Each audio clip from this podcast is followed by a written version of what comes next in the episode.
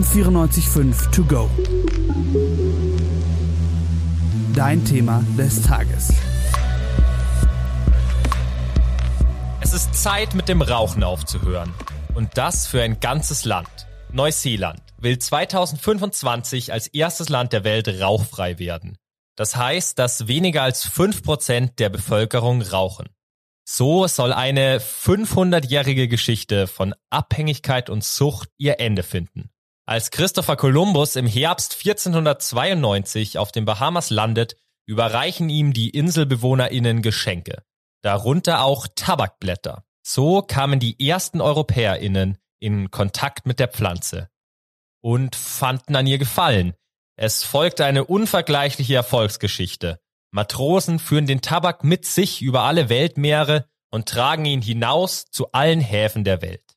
Bald raucht man überall und das ist noch heute so. 2023 gilt kein einziges Land der Welt als rauchfrei. Und das hat Folgen, das steht ja auf jeder Packung, Rauchen tötet. Der kleine qualmende Stängel kostet jedes Jahr sechs Millionen Menschen das Leben. In Deutschland geht jeder zehnte Todesfall auf das Konto der Zigarette. In Neuseeland wollen das die PolitikerInnen deshalb so nicht mehr hinnehmen.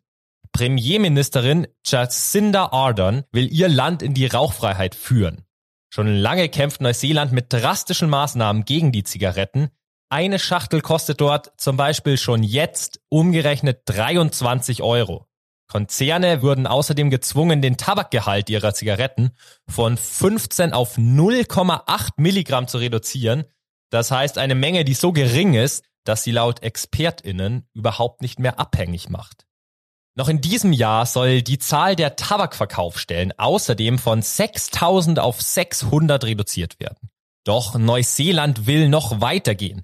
Ein neues Gesetz soll das Rauchen selbst verbieten aber nicht von einem Tag auf den anderen. Die Altersgrenze wird jedes Jahr um ein Jahr angehoben werden, sodass jede oder jeder, der die heute jünger ist als 14, das legale Rauchalter nie mehr erreichen wird. Der Wunsch, das Rauchen stärker zu beschränken, trifft auch in anderen Ländern den Nerv der Zeit. Mexiko war das erste Land überhaupt, das ein Rauchverbot eingeführt hat. 80 Jahre nach Kolumbus Bahamas Besuch verbot Mexiko nämlich das Rauchen aufgrund seiner heidnischen Wurzeln. Jetzt, 400 Jahre später, gehen sie weiter. Mitte Januar hat Mexiko das Rauchen an fast allen öffentlichen Orten verboten. Auf Stränden, an Märkten und Sportanlagen. Tabakprodukte dürfen in Läden nicht mehr sichtbar platziert werden und Tabakwerbung jeglicher Art ist verboten. Die Vorreiterrolle beider Länder entfacht auch die Debatte in Deutschland. Sollten wir das Rauchen auch hier stärker beschränken, brauchen wir ähnliche Maßnahmen wie Neuseeland und Mexiko. Das denkt zumindest Gerd Nettekoven, der Vorsitzende der Deutschen Krebshilfe. Denn für das Rauchen zahlt nicht nur jeder Einzelne, sondern auch die Gesellschaft einen hohen Preis. Viele Menschen glauben ja, ja immer noch, Tabak verursacht im Grunde genommen ausschließlich äh, Lungenkrebs. Das ist aber bei weitem gefehlt. Tabakkonsum verursacht nachweislich mehr als zwölf Krebsarten. Das ist schon beachtlich und mal ganz abgesehen davon entstehen für unsere Gesellschaft durch äh, tabakbedingte Krankheiten und Tod ähm, rund 97 Milliarden Euro an Folgekosten. Und das jedes Jahr. Aktuell raucht etwa ein Viertel der Deutschen. Die Zahl der jugendlichen Raucherinnen ging zwar lange zurück, trotzdem finden viele Gesundheitsorganisationen, dass die Regierung immer noch zu wenig macht.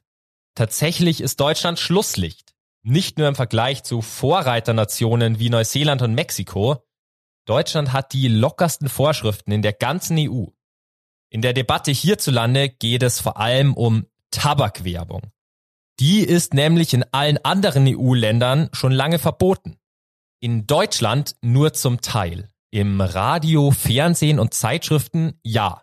Aber Straßenwerbung auf Plakaten und Leuchtreklamen ist weiterhin erlaubt. Und wieso sollten bei uns nicht dieselben strengeren Maßnahmen gelten wie in unseren Nachbarländern? Tatsächlich hat sich Deutschland nämlich genauso wie alle EU-Länder 2005 im Rahmenübereinkommen der WHO zur Eindämmung des Tabakgebrauchs verpflichtet, Tabakwerbung umfassend zu verbieten.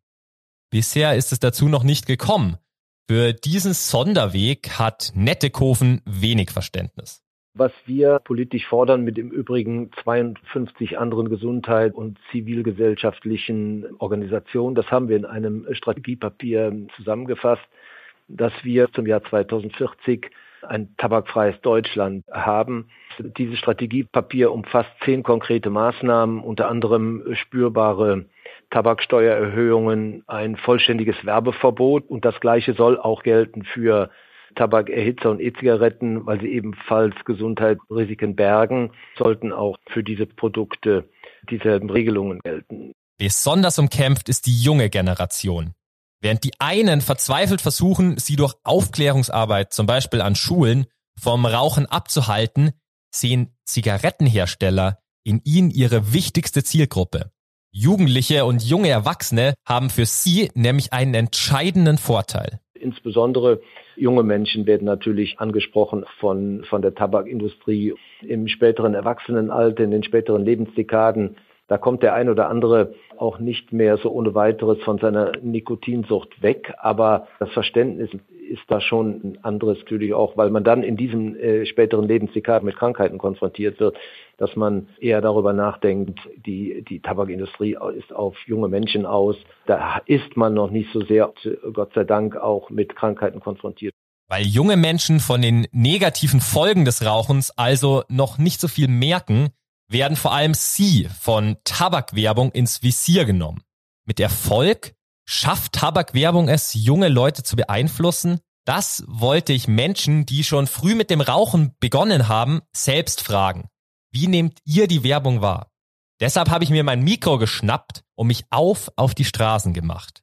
Trotz des kühlen Abends sammeln sich Trauben von RaucherInnen vor den Eingängen von Kneipen und Bars.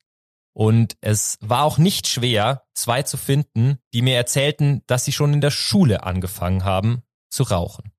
Ich bin Roland Heinrich und ich komme aus der Nähe von Rosenheim. Und ja, bin erst 18 Jahre alt. Wann hast du angefangen zu rauchen und wieso hast du angefangen? Angefangen habe ich mit 14. Das war nach einem ganz stressigen Schultag. Kumpels haben schon von mir geraucht und ich habe sie dann einfach mal gefragt, so, gibt's mir bitte auch mal eine, ich will mal wissen, was euch daran so runterbringt. Was ist bitte der Drang der euch, dass ihr das raucht? Und somit habe ich dann meine erste Zigarette geraucht und nach ein, zwei Wochen habe ich dann schon mehr geraucht und immer mehr. Auf einmal, wenn man geraucht hat, hat man auf einmal so ein leichtes Schwindelgefühl im Kopf bekommen. So kann ich es am besten erklären. Irgendwie im Kopf, dass auf einmal alles andere, was sich gerade noch so bedrückt hat, auf einmal nicht mehr so in deinem Kopf war. Ich bin in der Realschule gewesen und da haben halt auch schon viele geraucht. Und was gibt dir das Rauchen so? Was löst es in dir aus? Was hat es für eine Wirkung auf dich? Es entspannt auf jeden Fall. Wenn du Schule hattest davor, dann rauchst du eine. Und ich glaube, dieses allgemeine Miteinander sein, redest über den Unterricht oder über private Themen. Und das allgemein schon entspannt so, weil du gehst ja sonst nicht mit deinen Freunden raus. Das ist was ganz anderes, wenn du sagst, ja, lass mal eine rauchen gehen. Was würdest du sagen, spielt Tabakwerbung für eine Rolle dabei? Vielleicht hast du damit Erfahrungen gemacht, wenn du probierst aufzuhören, hat es irgendeine Wirkung auf dich? Ich habe schon mal probiert. Und wenn ich sage, yo, ich will jetzt aufhören zu rauchen, dann ist auch Tabakwerbung und wenn andere Freunde von mir rauchen, gar keine Rolle. Also wenn ich sage, ich möchte jetzt keine mehr rauchen, ich will aufhören damit, dann ist es auch so, dann ist es mein eigenes Mindset. Und dann sage ich, ich will keine mehr rauchen dann muss man, glaube ich, selber dieses Durchhaltevermögen haben. dann mich triggert das gar nicht, wenn dann andere Leute eine rauchen oder ich Werbung davon sehe. Aber äh, wirklich nicht. Zumindest Julina scheint Tabakwerbung also gar nicht wirklich zu beachten. Sie und Roland meinten, dass andere Gründe viel entscheidender waren, warum sie mit dem Rauchen begonnen haben. Sie haben vor allem Stress genannt in der Familie oder Schule. Und dann ist da noch der soziale Aspekt des Rauchens. Zusammen zu rauchen. Welchen Einfluss Tabakwerbung hat und ob sie verboten werden sollte, darüber hat schon 2018 eine Expertinnenkommission des Bundestags diskutiert. Sechs von acht Expertinnen waren für ein umfassendes Verbot der Werbung. Einer von ihnen ist der Medizinpsychologe Professor Rainer Hanewinkel. Er weiß, wie Werbung auf die Psyche von jungen Nichtraucherinnen und Raucherinnen wirkt. Beginnen denn wirklich Leute wegen der Werbung mit dem Rauchen? Ja, das äh, ist dafür verantwortlich, dass äh, Jugendliche mit dem Rauchen beginnen. Das ist sehr gut äh, untersucht. Äh, man hat herausgefunden, dass die äh, Werbung nicht nur wahrgenommen wird äh, von den Jugendlichen, sondern ein eigenständiger Risikofaktor für den Beginn des Rauchens neben vielen anderen Faktoren darstellt. Er kennt auch die konkrete Strategie der Tabakindustrie. Werbung wirkt nämlich nicht immer gleich. In der Werbung kann man unterscheiden die Produktinformation von der Imagewerbung. Produktinformation, da wird tatsächlich informiert über das Produkt. Nehmen wir mal ein Beispiel. Sie wollen sich ein neues Handy kaufen. Dann ähm, gehen Sie hin und schauen, wie lang ist denn die Akkuzeit, ähm, wie, wie toll ist die Kamera, mit wie viel Pixeln löst die auf und weitere Informationen jetzt über dieses Produkt. Das findet ja bei der Tabakwerbung gar nicht statt, sondern da geht es rein um ein Image. Früher war das zum Beispiel mal der Marlboro Cowboy ähm, und äh, auch heute noch ist es eben, dass das coole, das lässige, ähm, das vielleicht auch ein bisschen unorthodoxe, dass das äh, von der Werbung ähm, suggeriert wird, dass man das mit dem Rauchen erreichen kann. Mm, aber was hat es jetzt zu bedeuten, wenn RaucherInnen selbst meinen, sie nehmen Tabakwerbung überhaupt nicht wahr? Zumindest hat keiner von ihnen mir gegenüber Werbung als Grund genannt, warum sie mit dem Rauchen begonnen haben. Und beim Aufhören meinte Julina, stört sie Werbung auch nicht besonders. Naja, also diese Imagewerbung ist dadurch gekennzeichnet, dass der stete Tropfen den, den Stein höhlt, ja. Also es ist ja nicht so, dass ich eine einzelne Werbung jetzt sehe und sage, wow, jetzt muss ich aber mal zur Zigarette greifen, sondern dieses immer und immer wieder, das bereitet den Boden dafür, ähm, dass man sagt, naja, okay, das gehört irgendwie dazu. Es ist auch nicht sozial geächtet. Ähm, es ist ein ganz normales Verhalten. Gut, und in der konkreten Situation, dann kann es natürlich sein, dass ein, Freund einem eine Zigarette anbietet äh, und das dann der Auslöser ist. Aber dieses Bodenbereiten, das ist die Aufgabe der Werbung, dass sozusagen dieser Samenkorn auf, auf einen fruchtbaren Boden fällt und dann äh, auch aufsprießt. Tabakwerbung wirkt also subtil. In dem Moment, in dem wir uns entscheiden, eine Zigarette anzuzünden, denken wir nicht über die Werbung nach. Aber das will sie auch gar nicht. Sie sorgt vielmehr dafür, dass wir bestimmte Situationen überhaupt für geeignete Momente halten, um eine zu rauchen. Wenn wir zum Beispiel an unser Auto gelehnt in den Sonnenuntergang schauen. Oder weniger kitschig Spaß mit unseren Freundinnen haben. Oder wenn es uns gerade nicht so gut geht und wir uns einsam fühlen und dabei wenigstens dann so cool sein wollen wie der Lone Wolf, den wir eben so aus der Werbung kennen oder aus Dutzenden Filmen. Die Zigarettenhersteller selbst argumentieren gegen ein Werbeverbot. Ihrer Meinung nach treffen sie ja schon jetzt ausreichend Maßnahmen, um mit ihrer Werbung keine Jugendlichen anzusprechen.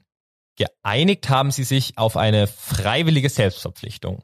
Sie verzichten so zum Beispiel auf Modelle unter 30 Jahren. Sie verzichten auf Werbung mit Prominenten, die eine Vorbildfunktion einnehmen oder auf Werbung im Umkreis von Schulen und Jugendzentren. Aber reicht das denn aus, um keine Jugendlichen anzusprechen? Also äh, das äh, würde ich äh, verneinen, dass das so ist, sondern auch ältere Rollenmodelle können doch ganz klar eine Vorbildfunktion haben. Erstens ist es ja so, als Jugendlicher möchte ich ja erwachsen sein. Ja, also ich äh, möchte ja nicht mehr Jugendlicher sein, sondern ich möchte ja gerade zu den Großen dazugehören. Und ich nenne Ihnen mal ein schönes Beispiel. Äh, jetzt im Kino ist ja der, der neue Avatar-Film, ein ganz großer Kinoerfolg. Und das war auch schon der erste Avatar-Film. Und da war Signori Weaver die äh, Identifikationsfigur die dieses ferne Volk in der fernen Zukunft quasi äh, vor der Ausbeutung der Menschheit gerettet hat. Die war da schon um die 50, ja, also relativ ähm, eine Frau im besten Alter. Und die Eingangssequenz ist so, die ist in einem Raumschiff und tiefgekühlt und wird jetzt auf, äh, aufgeweckt, sozusagen erwärmt und läuft dann zehn Minuten rum, um eine Zigarette zu suchen. Nicht? Und da ist dann der Cameron, der, der Regisseur, gefragt worden, ist das nicht eine Identifikationsfigur für die Jugendlichen? Warum macht er das? Und er hat gesagt, nein, es wäre keine Identifikationsfigur. Und ich äh, würde sagen, das glatte Gegenteil ist der Fall. Wenn wir uns die Jugendlichen anschauen, die ja doch auch sehr umweltbewegt sind. Und jetzt haben wir hier eine tolle Frau, die sich äh, für ein armes, äh, geknechtetes Volk einsetzt, für die Natur. Also ich glaube, dass da viele Herzen der Jugendlichen höher schlagen und sagen, ja, so möchte ich auch mal sein. Und äh, wenn das Rauchen dann da hilft, auch so zu sein, dann ist das ein Anlass mehr, eben zur Zigarette zu greifen. Und wie lässt sich erklären, dass es solche Szenen immer wieder in Filme schaffen? Gerade die coolen Identifikationsfiguren scheinen ja erstaunlich oft zu rauchen. Bezahlen denn Tabakunternehmen für die Darstellung ihrer Produkte in den Filmen? Über ältere Filme ist das bekannt.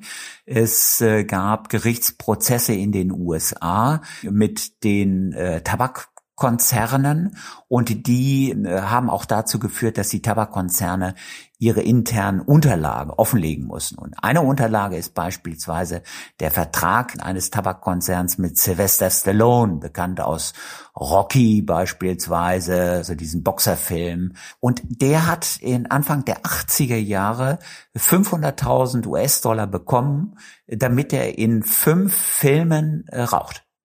Das kann man jetzt für neuere Filme äh, so nicht belegen, aber die Vermutung liegt natürlich schon nahe, äh, dass auch irgendwo Geld fließt.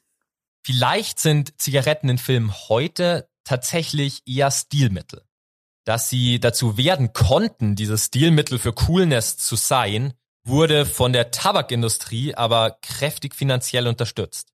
Deutschland hat ja, wie bereits erwähnt, das Rahmenübereinkommen der WHO zur Eindämmung des Tabakgebrauchs unterzeichnet und sich damit eigentlich verpflichtet, Tabakwerbung umfassend zu verbieten.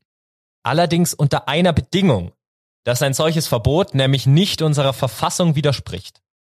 Im Expertinnenrat der Bundesregierung saß auch der ehemalige sächsische Verfassungsrichter Christoph Degenhardt. Er gehörte der entgegengesetzten Fraktion an, er sprach sich nämlich gegen ein Verbot aus. Vielleicht, meint er, wäre ein solches Verbot nämlich gar nicht so leicht mit unserer Verfassung vereinbar. Werbung ist im Sinn von Artikel 5 Grundgesetz geschützte Meinungsäußerung und fällt daneben auch unter die Berufsfreiheit des Artikel 12 Grundgesetz. Sie ist also sowas wie, ja, sie ist das Schmieröl unserer Marktwirtschaft und Grundrechtseingriffe müssen natürlich, das wissen wir alle, verhältnismäßig sein. Insofern sehe ich einen Konflikt zum Grundgesetz und glaube ich, dass das auch mit dem WHO-Kommen also äh, konform gehen kann. Hm, na gut, aber in allen anderen EU-Staaten wurde das Verbot ja bereits durchgesetzt. Dort scheinen ja keine Verfassungskonflikte aufgetreten zu sein. Was unterscheidet Deutschland denn von den restlichen Ländern der EU?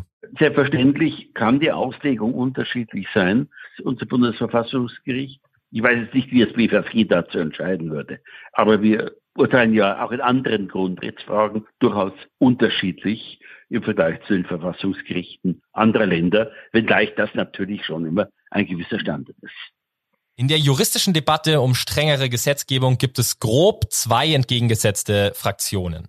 Die eine fokussiert sich mehr auf die Fürsorgepflicht des Staates, das heißt der Vorstellung, dass der Staat bis zu einem gewissen, nicht unerheblichen Grad für das Wohlergehen seiner Bürger verantwortlich ist. Deshalb muss er natürlich versuchen, sie so weit es geht vom Rauchen abzuhalten, damit sie so gesund leben können wie möglich und so gut leben können wie möglich. Auf der anderen Seite haben wir eine Fraktion, die sich vor allem auf individuelle Freiheitsrechte fokussiert. Diese sehen sie eingeschränkt und sagen, der Staat ist überhaupt nicht dazu da, seinen erwachsenen BürgerInnen vorzuschreiben, dass sie ein gesundes Leben zu führen haben. Vielleicht haben andere ja einen ganz anderen Lebensentwurf und wollen überhaupt nicht gesund leben. Das haben sie selbst zu entscheiden. Es gibt auch Bedenken um die Wettbewerbsfreiheit. Wenn der Staat sich einfach so eine einzelne Branche herausgreift und diese dann mit Verboten belegt, ist ein fairer Wettbewerb vielleicht nicht mehr gegeben. Ich muss äh, zunächst mal anmerken, dass die Werbung für Tabakprodukte ja bereits sehr stark eingeschränkt ist. Es dürfen Jugendliche beispielsweise nicht angesprochen werden. Ich halte es für nicht verhältnismäßig, auch die verbleibenden Werbemöglichkeiten noch zu unterbinden. Ich sehe also hier schon eine Tendenz zum Nanny-Staat, zum Fürsorgestaat, die in Deutschland nun ganz besonders ausgeprägt ist. Es gibt diese eine Entscheidung des Bundesverfassungsgerichts, des äh, von mir hochgeschätzten Richters Masing, der eben sagt, der Staat ist nicht dazu da, den Bürger zu einem guten Leben zu veranlassen. Diese Fürsorge kann auf Dauer jede Freiheit ersticken. Ob sich beim Rauchen aber tatsächlich von einer freien Entscheidung sprechen lässt, das ist fraglich. Das totale Rauchverbot in Neuseeland wird von einer breiten Mehrheit der Bevölkerung und sogar der Hälfte aller Raucherinnen befürwortet. Selbst die Hälfte aller Raucherinnen will also unbedingt andere davon abhalten, ebenfalls mit dem Rauchen zu beginnen. Das hat Gründe. In Neuseeland haben Umfragen nämlich gezeigt, dass sieben von neun RaucherInnen bereuen, jemals mit dem Rauchen begonnen zu haben. Weil sie dann eben nicht mehr frei entscheiden können, die Zigarette auch einfach mal liegen zu lassen. Vielen Dank meinen Gesprächspartnern Gerd Nettekofen, Roland, Julina, Professor Dr. Hanewinkel und Professor Dr. Degenhardt. Verantwortlich für diesen Podcast war Nina Viking. Die Produktion hat das Podcast-Team übernommen und moderiert habe ich, Isidor Opera.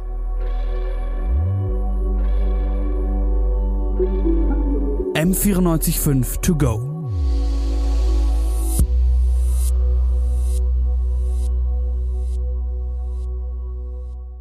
M945 To Go ist eine M945 Produktion. Ein Angebot der Media School Bayern.